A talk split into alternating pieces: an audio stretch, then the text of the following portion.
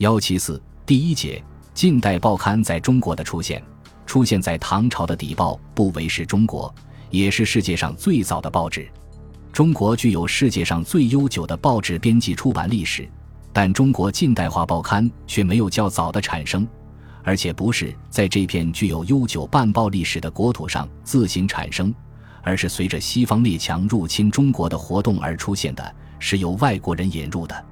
最先用中文出版的近代化报刊和最先在中国境内出版的近代化报刊，都是由来华的外国人创办的。